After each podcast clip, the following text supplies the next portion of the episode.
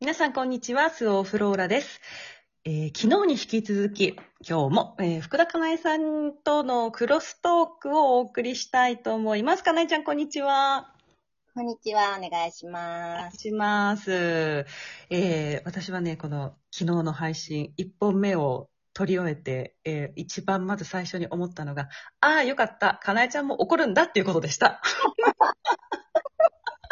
怒ります、怒りますよ。これね、聞いてたね、全員が思ったと思う。あ、かなえ、かなえちゃんが怒るんだ。じゃあ、じゃあいいやって。怒りますよ、普通に。いや、そうだよね。怒るよね。いや、それは無理だよね、さすがに。うーん。いや、なんかさ、その、話しながらね、最後の、一本目の最後でも言ったけれど、そうなんだよ。逃げられないっていうことが最大の悩みだった。確かに。うん。うんそう。自分の、なんだろう。じゃあまた続きは明日とかできないもんね、子育ては。本当そうですよね。うんうん。そうなんだよね。なんか簡単にさ、あの、なるべく休んでねとかさ、ね、うん、誰かに頼ってねとかさ、うん。ね、言うわけじゃん、周りはさ。うん。うん。うんどうやってっていうね。頑張らなくてもいいんだよとかね。そうそうそうそう。って言われてもどうやってっていうさ。本当そうですよね。だよね。ほんとそうだよね。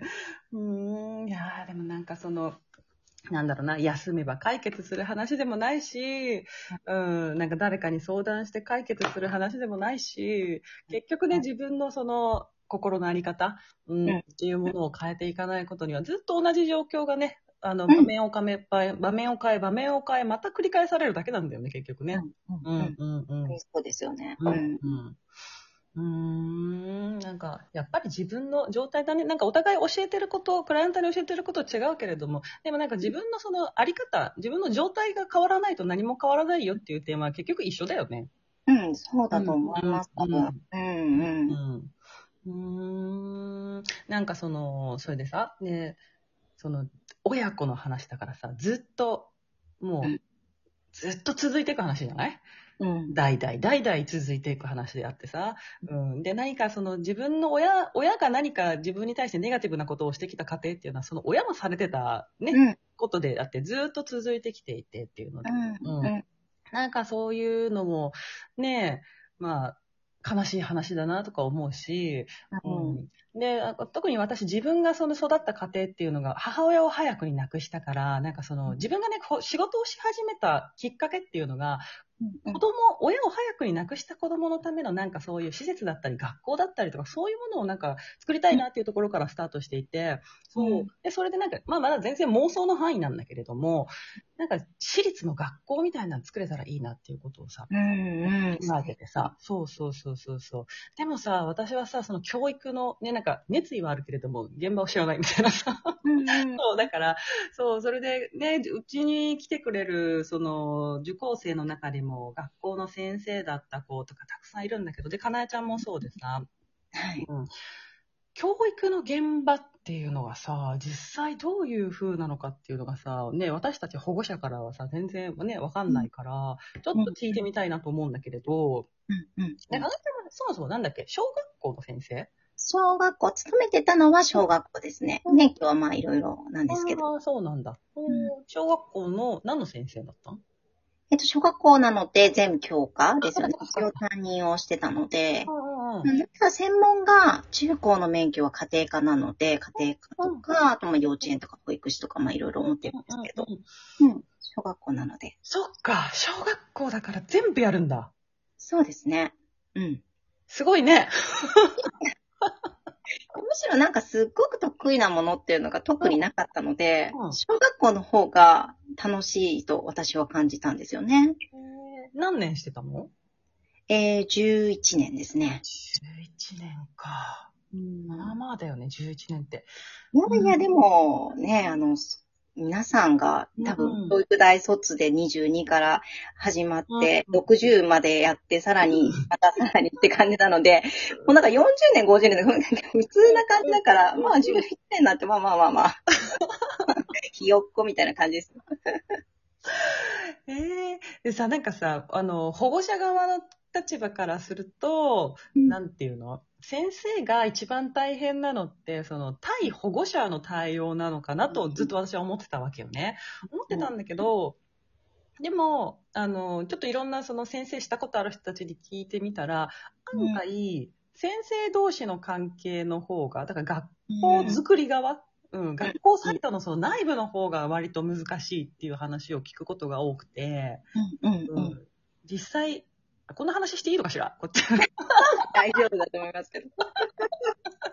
実際、実際どう、どうなんでしょうか、先生。ああ、どうなんですか？でも一緒に学年を組む先生とかは結構重要だったり、あとはまあ近い上司うんが重要だったりはきっとするかなっていうふうには思いますね。うんうんうんうん。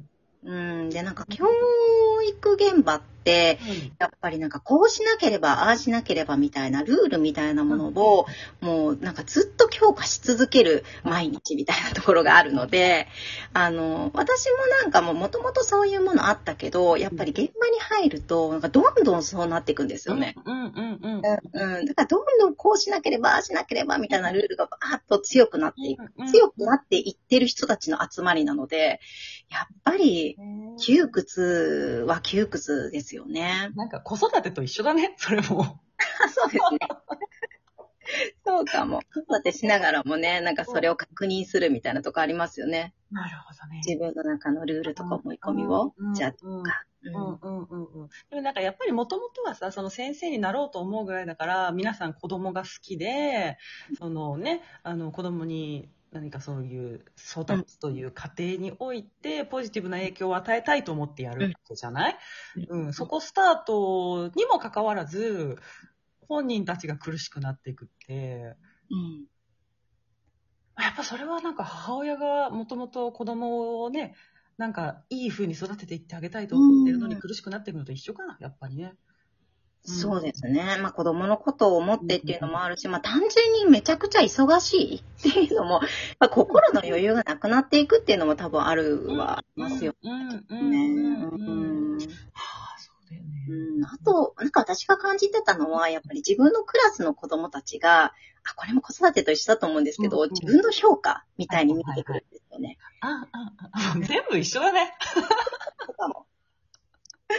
あ、そっか、あ、そっか、でもね、まあまあ、そうだよね。どこの会社、組織でも一緒だよね。一緒か。みんな多分結局一緒なのか。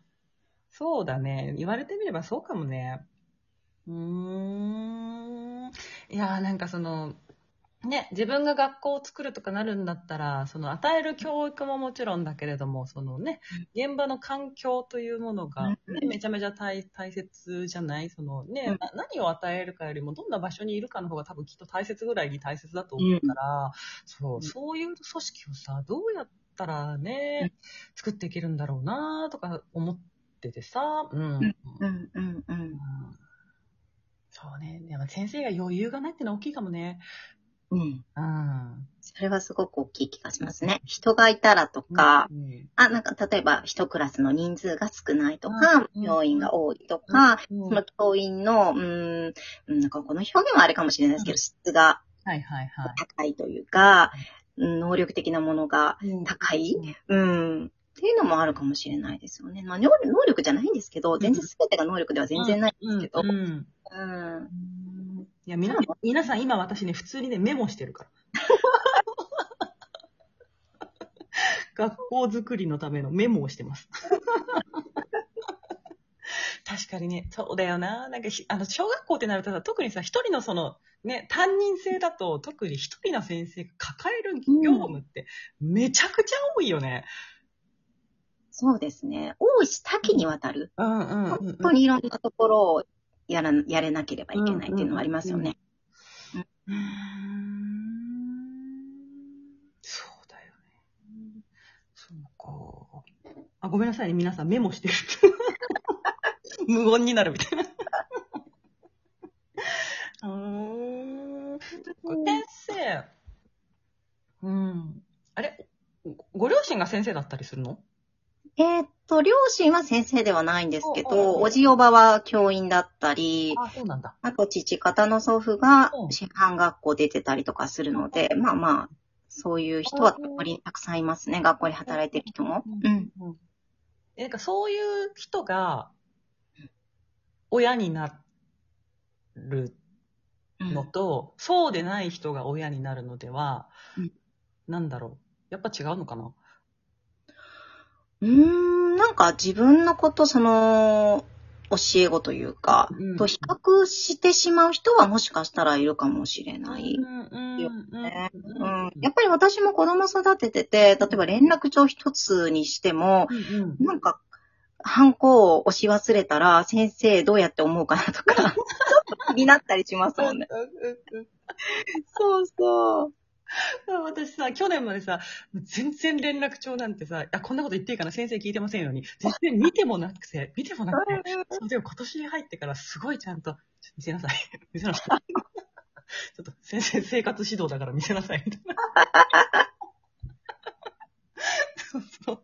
そう、うんそっか、いや、そうだよね。なんかやっぱもう思うとこは、ちょっと視点が違ってくるよね、きっとね。うん、ううん。ーんそなるほどね。いやーなんか、そっか、普段私が思ってもない話が聞けて。楽しい。あ、いや、ちょっと、かなえちゃん、3回目にも言っていいですか ?3 回で、じゃあ3回で終わるように、皆さん、あの、収録させていただきたいと思いますので、はい。じゃあ、えっ、と、福田かなえさん2日目のクロストークでした。はい。皆さんまた明日どうぞお楽しみにされていてください。それでは皆さん今日も良い一日をお過ごしください。ごきげんよう。スオフローラでした。バイバイ。